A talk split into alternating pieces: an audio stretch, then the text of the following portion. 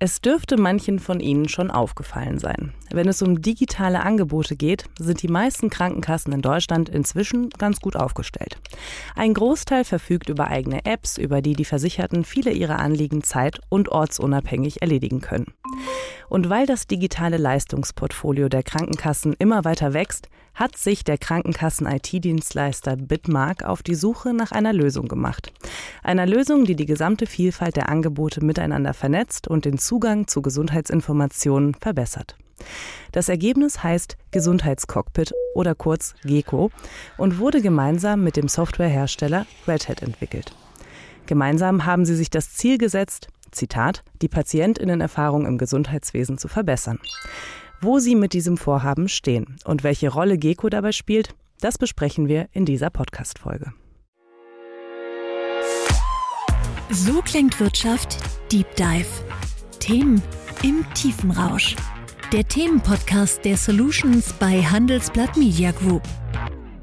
Mein Name ist Jana Samsonova und bei mir begrüße ich Marc Eichborn, CDO bei Bitmark und Gregor von Jago, Senior Director and Country Manager bei Red Hat Deutschland. Herzlich willkommen.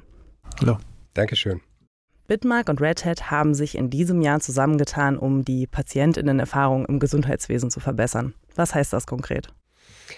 Ja, also aus unserer Sicht heißt es, dass wir uns zusammengetan haben, weil wir gesehen haben, dass der Markt sich verändert, äh, dass die Anforderungen sich auch verändern, die der Patient hat an das Gesundheitswesen und dass sich viel von traditionellen Modellen, wie man mit Gesundheitsdienstleistern agiert, sich verschiebt zu einer digitalen, äh, zusammenhängenden Experience sozusagen. Ich kann das im Prinzip nur ergänzen mit dem Fokus auf digitalisierte Lösungen. Ich glaube, das ist ganz wichtig, da wir als IT-Dienstleister auch aus dieser Ecke kommen und mit Red Hat da einen entsprechenden Partner gefunden haben. Es geht in erster Linie um Versorgung der Versicherten. Ich glaube, das, das steht ganz klar im Fokus, wenn man sich die Themen dazu anguckt. Äh, es ist immer besonders wichtig, dass man mit diesen Versorgungsgedanken kommt und dort der, ähm, dem Versicherten dann tatsächlich auch einen Mehrwert bietet. Deswegen haben wir das Gesundheitscockpit, was Sie erwähnt haben, auch so gestrickt, dass es eine Art Cockpit auch am Ende wird. Wir sind noch nicht ganz dort, aber es wird eben eine Steuerzentrale, mit der der Versicherte dann auch seine digitalen Gesundheitsdienstleistungen in Anspruch nehmen kann. Und wenn Sie es einmal zusammenfassen müssten, was zeichnet Ihre Partnerschaft aus und wie profitieren Sie voneinander? Also was für uns ganz besonders war, war, dass wir Know-how zusammenwerfen konnten. Wir kommen aus dem Gesundheitsbereich, sind von Krankenkassen gegründet worden und haben deswegen einen sehr starken Know-how-Transfer tatsächlich aus der Kassenwelt und aus der Gesundheitsmarktwelt. Und eine Red Hat kommt mit dem Leistungsfähigkeits- und Know-how zu uns, das sehr viel stärker tech-getrieben wird.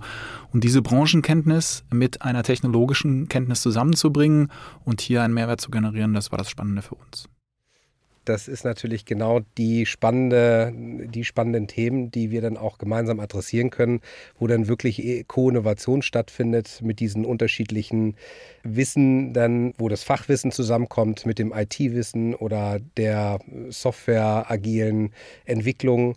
Da entstehen dann ganz spannende Geschichten draus.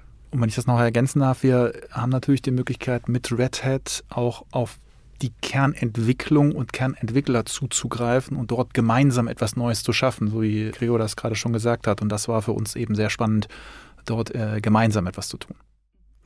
Jetzt ist der Begriff schon öfter gefallen, Gesundheitscockpit. Was ist das denn genau und welches Problem löst es? Da fange ich mal an. Das Gesundheitscockpit ist erstmal kein klassisches Frontend keine App, sondern es ist vielmehr eine Plattform, auf der Dienstleistungen für die Versicherten angeboten werden. Wir kommen auch auf das Thema elektronische Patientenakte. Das ist nur ein Schritt und wir haben gesagt, wir wollen einen Schritt weitergehen, indem wir diese Themen, die in einer elektronischen Patientenakte drinstecken, stärker vernetzen. Als Beispiel, ich bekomme einen Medikationsplan als Versicherter und da stehen drei Medikamente drauf oder vier.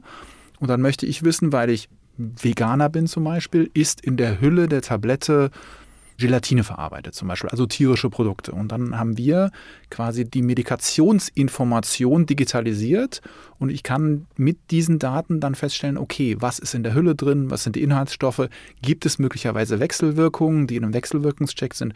Und diese Informationen liegen außerhalb oder oberhalb der EPA, weil die EPA erstmal nur den Medikationsplan mitbringt und keine weiteren Informationen. Und wir diese Art von Produkt Ergänzung, will ich mal sagen, zu einer elektronischen Patientenakte können wir weitere Services anbieten. Und das haben wir eben versucht, in eine möglich oder sind wir dabei, eine breite Struktur zu bringen, äh, die dann die Themen miteinander vernetzt. Ja, würde ich gerne ergänzen vom Marc. Also, ähm, also wir betrachten praktisch zwei Aspekte. Das eine ist wirklich, wie kann man es einfacher und attraktiver aus Sicht des Patienten machen? Wie der Marc schon gesagt hat, Zugriff auf gewisse Informationen schnell zu haben.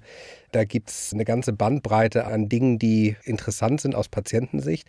Aber der zweite Aspekt auch, wie kann ich zusätzliche Services auch aus Krankenkassensicht denn meinem Klientel, den Patienten anbieten? Denn wir haben das Thema IPA schon ganz kurz angesprochen. Die ist ja da und die wird auch weiter eine Relevanz haben. Und ich denke, über so ein Thema, wie wir es jetzt hier besprechen, auch mit dem Gesundheitscockpit, gelingt es halt auch diesen Krankenkassen, sich noch weiter zu differenzieren gegenüber den Patienten. Und insofern sind das die beiden Zielgruppen, die wir damit adressieren. Bevor wir jetzt weiter in das Thema einsteigen, haben wir für Sie, liebe Zuhörerinnen und Zuhörer, einmal die wichtigsten Informationen rund um die elektronische Patientenakte in unserer Infobox zusammengefasst. Die elektronische Patientenakte, kurz EPA, ist ein digitaler Speicherort für Gesundheitsdaten. Seit dem 1. Januar 2021 können alle gesetzlichen Versicherten in Deutschland die EPA freiwillig und kostenlos bei ihren Krankenkassen beantragen. Welche Daten in die elektronische Patientenakte hineingegeben werden und wer Zugriff darauf hat, bestimmen die Versicherten. Ärztinnen können in der EPA Diagnosen, Befunde oder Medikationspläne ablegen. Seit 2022 können auch Impfpass, Mutterpass, das Zahnbonusheft und das Kinderuntersuchungsheft in die EPA integriert werden. Vorteile sind unter anderem, dass die Versicherten den Überblick über ihre Gesundheitsdaten behalten, Doppeluntersuchungen vermieden und AkteurInnen im Gesundheitssystem entlastet werden. Wir haben es gerade schon gehört, die elektronische Patientenakte ist am 1. Januar 2021 gestartet. Wie ist denn Ihr Eindruck bisher? Wird das Angebot gut angenommen oder eher nicht? Das äh, kann man mit einem klaren Nein beantworten. Es wird nicht so gut angenommen, wie wir uns das vorstellen. Wenn man die politische Diskussion verfolgt, sieht man auch, äh, dass es dort jetzt ein Gegensteuern gibt. Also wir reden über etwa 73 Millionen mögliche potenzielle Nutzer äh, dafür. Ich habe die aktuellen Zahlen gar nicht ganz genau im Kopf, aber wir sind da mal in einem sechsstelligen oder schwach siebenstelligen Bereich, in dem dort genutzt wird. Also wirklich weit von dem entfernt, wie eine signifikante Nutzung und vor allen Dingen auch, wenn ich jetzt auf unsere Entwicklungspartnerschaft gucke, auf eine signifikante Kundenzahl gucke, für die es Sinn machen würde, eine solche Entwicklung zu treiben. Es hängt auch damit zusammen, dass wir die Akte was ich richtig finde, freiwillig für jeden anbieten. Vielleicht müsste man aber äh, darüber nachdenken, zu sagen, wir müssen zusehen, dass mehr auch Partner, die Daten in diese Akte zur Verfügung stellen, eben besser daran angebunden werden. Insofern ein klares Nein, das ist viel zu wenig. Da müssen wir sicherlich schneller wachsen, damit es auch attraktiv wird, weitere Services anzubieten, so wie wir es im GECO tun. Ja, Marc, ich würde mich da natürlich anschließen. Also auch wir sehen, dass es da Nachholbedarf gibt. Grundsätzlich, was Nutzung digitaler Lösungen im deutschen Gesundheitssystem angeht, aber speziell auch äh, die IPA.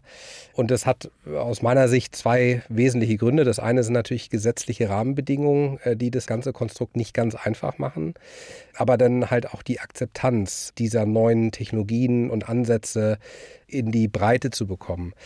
Und wenn wir uns daran erinnern, vor ein paar Jahren war es auch noch äh, für den einen oder anderen gewöhnungsbedürftig, Online-Banking durchzuführen. Heute ist es ein Standard, kann man sagen. Hier geht es natürlich dann nochmal um kritischere Daten, weil es wirklich die persönlichen und vor allen Dingen dann die Gesundheitsdaten sind.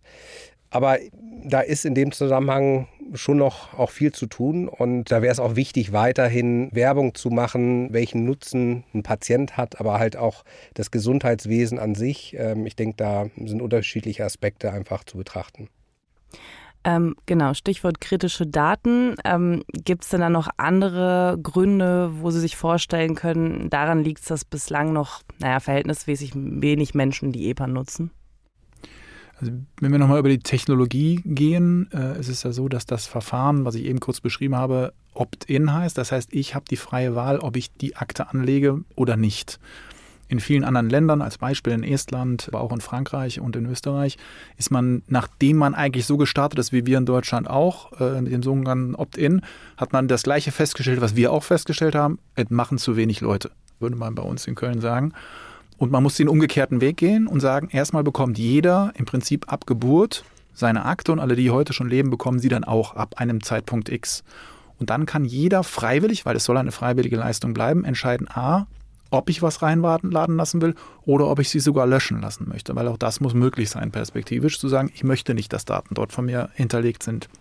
Und dieses Opt-out-Verfahren ist jetzt im Moment auch im Gesetzgebungsverfahren, also Bundesminister Lauterbach ist da auch auf dieses Verfahren draufgegangen und wird perspektivisch Jetzt weiß man nicht, wie das Gesetzgebungsverfahren läuft und wie lange es braucht, aber perspektivisch damit äh, reingehen.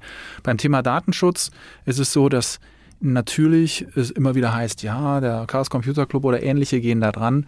Bei der derzeitigen Patientenakte zeigen die Erfahrungen, dass es sehr sicher ist. Wir haben eben über Quantencomputing gesprochen. Ob das wirklich auf alle Lebenszeit sicher ist, nein, sicherlich müssen die Sicherheitssysteme auch mitwachsen. Aber äh, derzeitiger Stand habe ich ein gutes Gefühl zu sagen, da kann ich meine Daten ablegen, so wie es gestaltet ist. Das wird es natürlich noch in die Breite bringen, wenn wir so ein Opt-out dann auch wirklich durchführen. Und dann kann ja jeder Patient wirklich für sich entscheiden, ist es etwas, was ich nutzen will und auch welche Dokumente und welche Dinge möchte ich auch freischalten im Rahmen der EPA. Und ich glaube, das ist ein ganz wichtiger Aspekt. Das war am Anfang, als die EPA zur Verfügung stand, meiner Meinung nach nicht ganz klar oder möglich. Das äh, wurde nachgearbeitet und das wird sicherlich ein Weg sein, wie man jetzt auch mehr Leute dafür begeistern kann.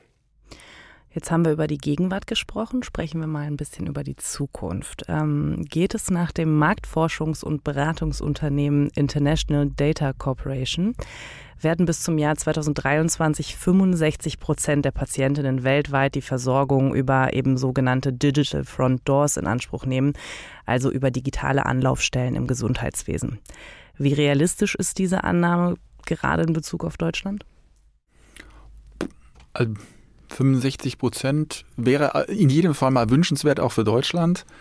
Ähm, ich stelle immer wieder fest, dass wir mm, sehr problemorientiert an die Themen rangehen und nicht lösungsorientiert. Auch da wieder mein Lieblingsbeispiel in Estland, die äh, völlig andersrum agieren und eher lösungsorientiert an die Sache rangehen. Und die unterliegen auch der gleichen EU-Richtlinie wie wir mit DSGVO oder GDPR.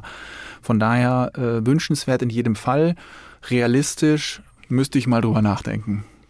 Also ich würde auch sagen, wahrscheinlich eher sportlich. Ähm, aber das muss natürlich das Ziel sein. Und es machen uns, Marc, wie du ja gesagt hast, auch andere Länder vor. Auch Dänemark ist eins der Länder, die einfach über dann doch etwas andere Datenschutzregularien verfügen und insofern solche Dinge einfach auch schneller umgesetzt werden können.